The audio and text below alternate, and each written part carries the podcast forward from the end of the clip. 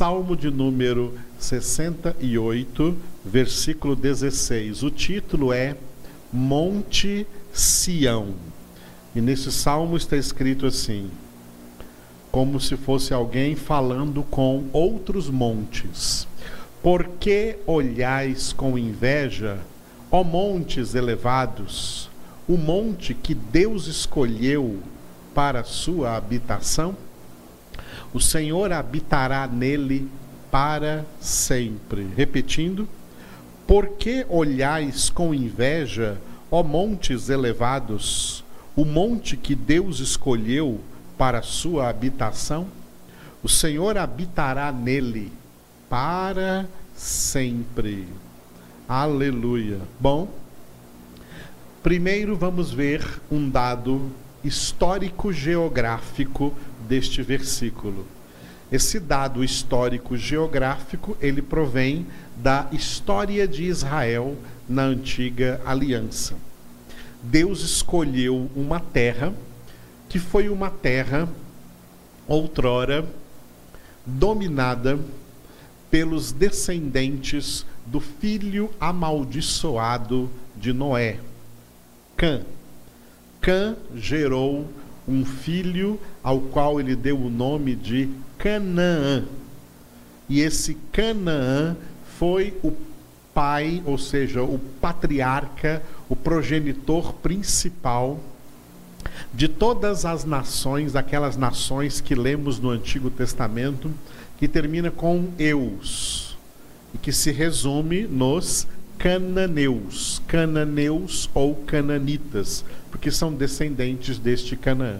E esses cananeus foram, por exemplo, os Eteus, Girgazeus, Filisteus, Cadmoneus, Eveus, Jebuseus e aí por diante. Todas aquelas nações que você lê no Antigo Testamento, terminada com eus, são os povos cananitas, que ocuparam aquela faixa de terra, especialmente a faixa de terra entre o Rio Jordão e o Mar Mediterrâneo, terra que depois se transformou na terra de Israel depois da conquista.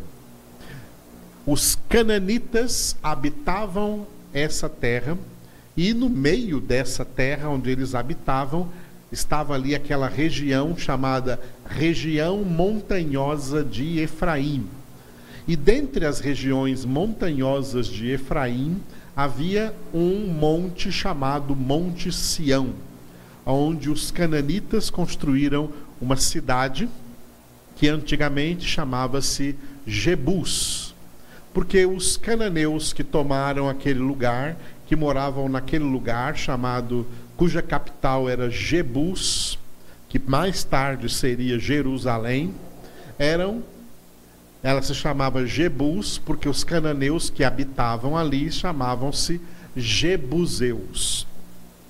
Deus, olhando para todos esses cananeus e vendo como eles eram povos satanistas, adoradores de falsos deuses, sacrificavam seus filhos a deuses falsos, como a Moloque, por exemplo.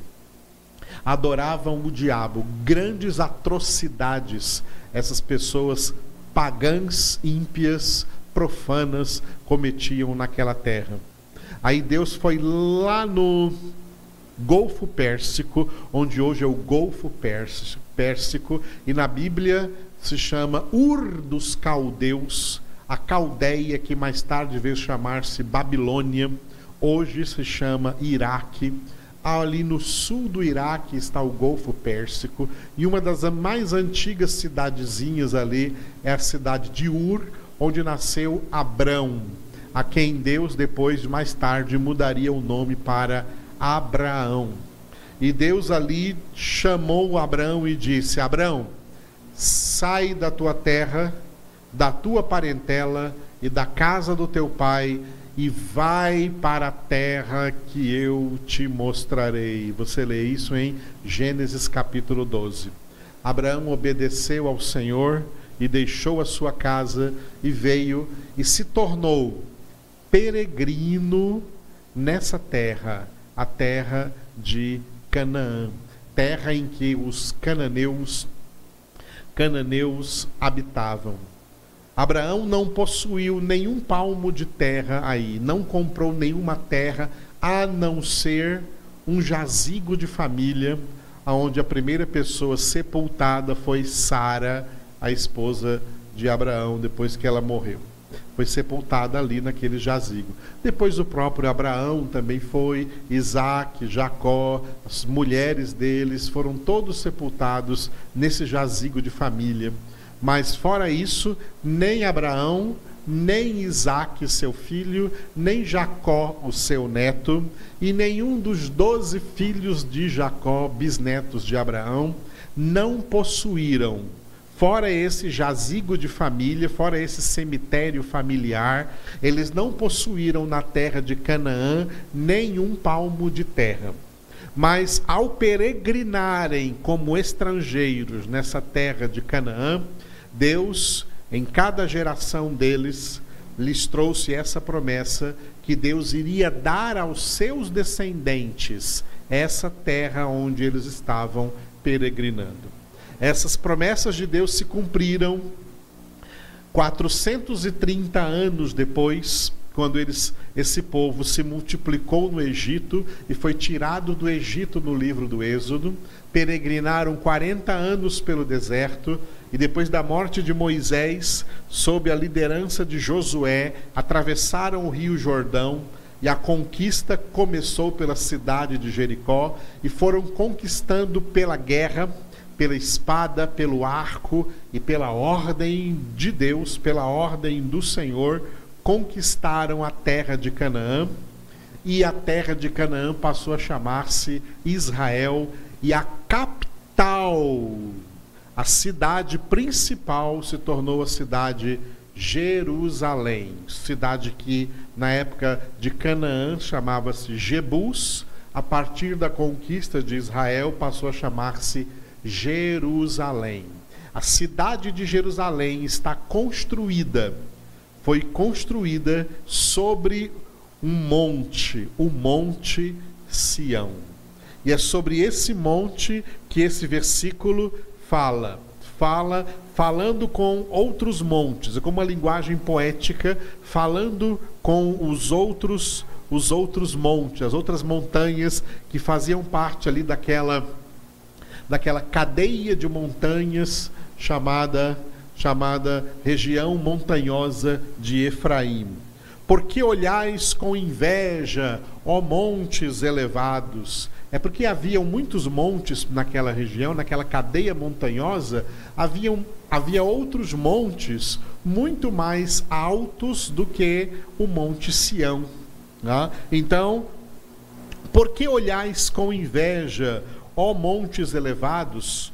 O monte que Deus escolheu para a sua habitação apesar de Sião ser um monte menor do que outros montes naquela cadeia montanhosa de Efraim, né, Deus escolheu o Monte Sião para ser a capital a capital do seu povo para construir sobre o Monte Sião Jerusalém e ali permitiu que Salomão construísse o templo e termina o versículo dizendo: O Senhor habitará nele para sempre, no Monte Sião. Tá? No Monte Sião. Então, essa é a figura histórico-geográfica que nós trazemos do Antigo Testamento sobre esse monte, o Monte Sião, sobre o qual a cidade de Jerusalém foi construída, cidade onde o templo de Jerusalém foi construído por Salomão, templo no qual a arca da aliança habitou aí no período no período em todo o período da monarquia em Israel e depois também no período da restauração depois dos cativeiros. Ali era a capital da fé da fé do povo da antiga aliança. Por isso eles tinham que sempre peregrinar para Jerusalém, subir o Monte Sião, cantando os salmos das subidas, os cânticos das subidas, os cânticos da romagem, os salmos de peregrinação, para subir, para celebrar ali a festa da Páscoa instituída para os judeus, a festa dos, de Pentecostes, a festa dos tabernáculos, a festa do Purim e todas as festas instituídas para que fossem celebradas em Jerusalém, onde se encontrava o templo, o tabernáculo, a arca da aliança.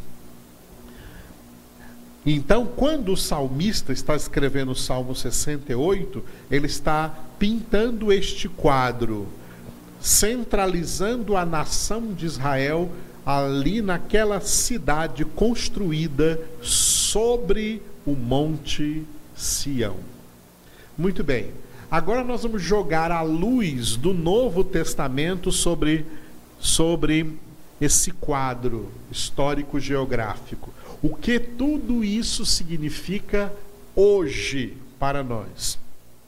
Primeiro, significado atual e segundo, significado profético. O significado atual, que é também o significado espiritual para nós hoje. Para nós hoje, o Monte Sião representa Jesus. E a cidade de Jerusalém sobre o Monte Sião representa a igreja de Jesus Cristo edificada sobre ele sobre ele, sobre o Monte Sião, sobre a rocha, sobre a palavra de Deus. Nessa Jerusalém espiritual não tem mais um templo, mas cada crente, cada filho de Deus, edificado em Cristo Jesus, é templo de Deus, é habitação em que o Senhor habitará, como diz no último versículo, na última frase do versículo, em quem o Senhor habitará para sempre. O Senhor habitará para sempre em nós. Nós fomos feitos para sempre habitação de Deus.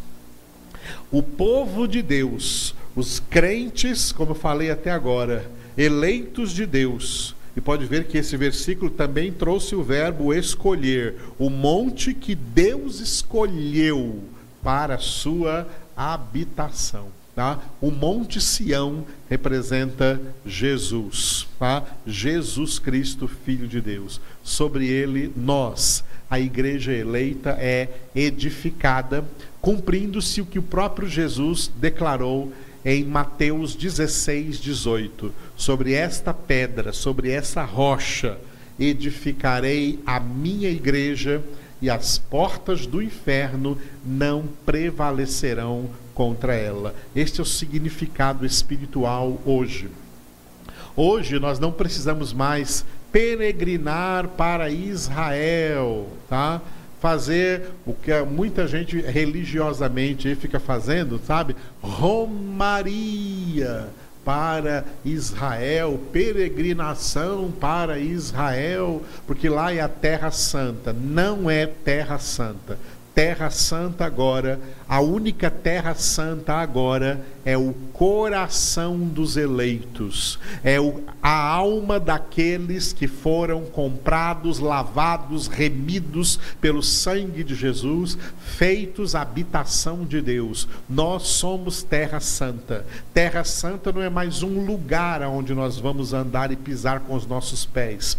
Toda a terra que nós pisarmos com os nossos pés aqui, inclusive Israel e Jerusalém, na terra, é terra pecadora, é terra suja, é terra contaminada.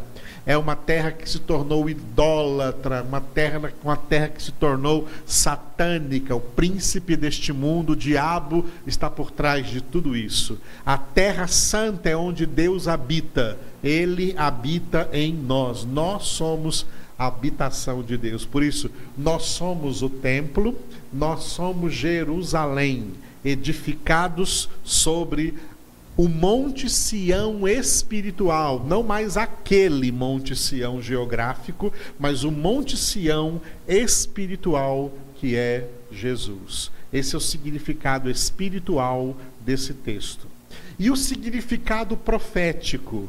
O significado profético, no significado profético, Sião representa o céu, a casa do Pai, aonde o próprio Pai edificou já uma nova cidade, a nova Jerusalém, que Paulo chama em Gálatas de a Jerusalém do alto, é a nossa mãe, é para ela que nós estamos espiritualmente peregrinando, estamos subindo para o Monte Sião. Estamos subindo para Nova Jerusalém, não mais fisicamente subindo, como andando com as próprias pernas físicas. Estamos subindo nesse caminho espiritual, numa jornada espiritual de santificação, naquele que é o caminho, a verdade e a vida, Jesus, até chegarmos na Nova Jerusalém, a casa do Pai, aonde o Pai colocou Jesus Cristo como seu filho ressuscitado e glorificado, assentado à sua destra, à destra da majestade de Deus dos céus. E por isso Davi declarou no Salmo de número 2, versículo 6, que foi o único versículo que eu coloquei como referência a este a este versículo 16 do Salmo 68. Salmo 2, 6. O próprio Deus declarou: Eu, porém, constituí o meu rei sobre o meu santo monte Sião. Repetindo, eu, porém, constituí o meu rei sobre o meu santo monte Sião. Aqui é o Pai falando neste versículo. E o Pai está dizendo: Eu constituí o meu rei. Deus constituiu um rei. Esse rei, com letra maiúscula, que Deus constituiu, foi Jesus. Foi por isso que, ao ser ressuscitado dentre os mortos, na primeira vez que Jesus aparece aos seus discípulos, ele disse, conforme está escrito em Mateus 28, 18: Toda a autoridade me foi dada no céu e na terra, porque o Pai concedeu a Jesus a autoridade do seu reino.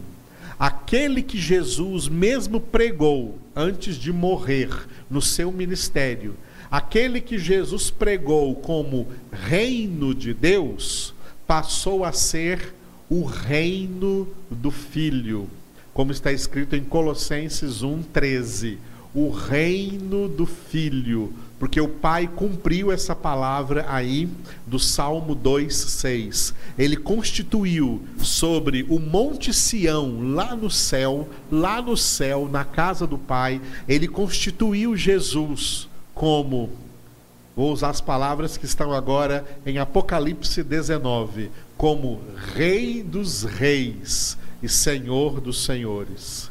Assim que Jesus foi elevado aos céus após a sua ressurreição, o Pai cumpriu o Salmo 110, 1, aonde Davi ouviu o Pai dizendo para Jesus: Disse o Senhor ao meu Senhor: Assenta-te à minha direita, até que eu ponha os teus inimigos debaixo dos teus pés. Ou seja, o Pai estava dessa forma entregando a Jesus a autoridade do seu reino. O reino é do Pai. E o Pai delegou a Jesus toda a autoridade do reino, constituindo Jesus o seu rei. Eu constituí o meu rei sobre o meu santo monte Sião. Sião aí é o céu e Jesus é Rei dos Reis e Senhor dos Senhores. Jesus tem em seu poder hoje toda a autoridade no céu e na terra, autoridade concedida a ele pelo Pai. Esse é o significado profético do, e real já hoje do monte deste monte Sião. Então você viu o significado histórico geográfico, o significado espiritual, o significado profético.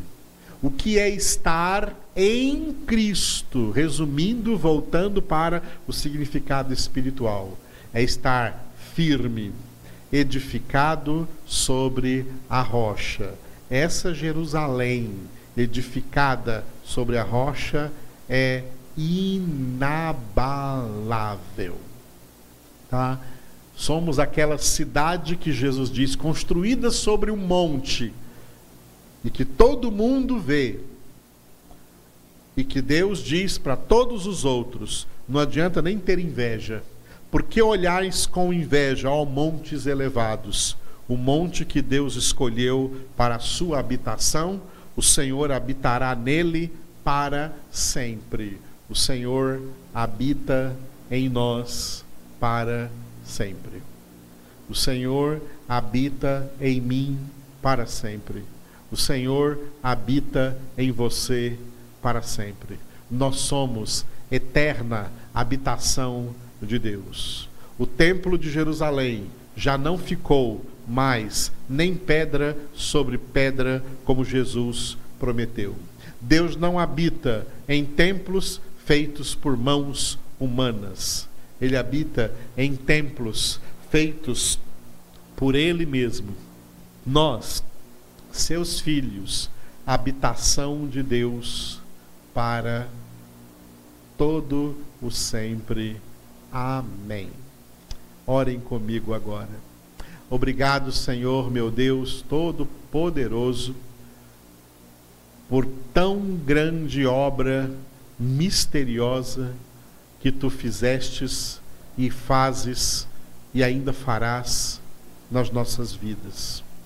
Obrigado porque a cada momento que nós refletimos, meditamos na tua palavra, nós entendemos um pouco mais, porque a nossa mente ainda é muito limitada para entender tudo.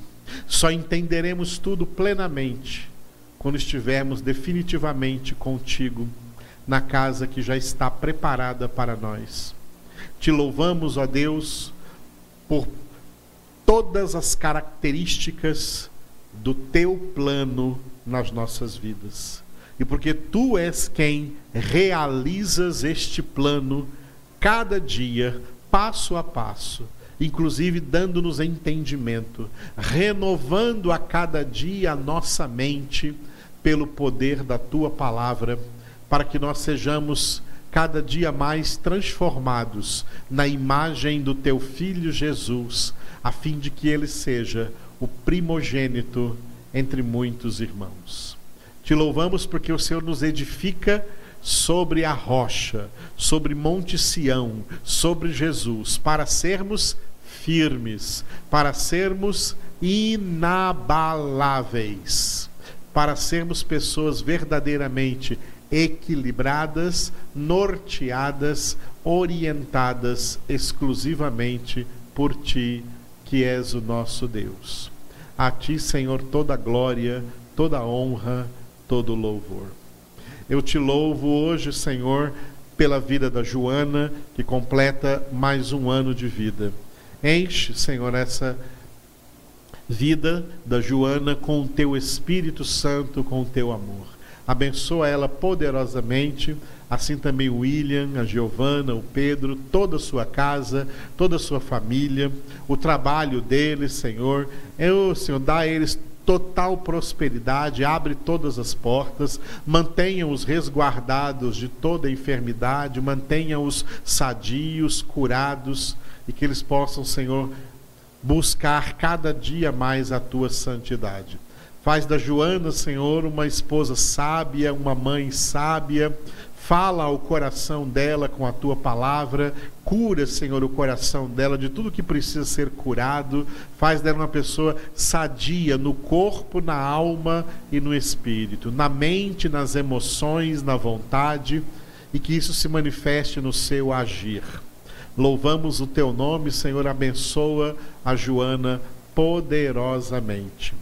Oramos pela cura de todos quantos se encontram enfermos, Senhor. Sejam eles agora curados em nome do Senhor.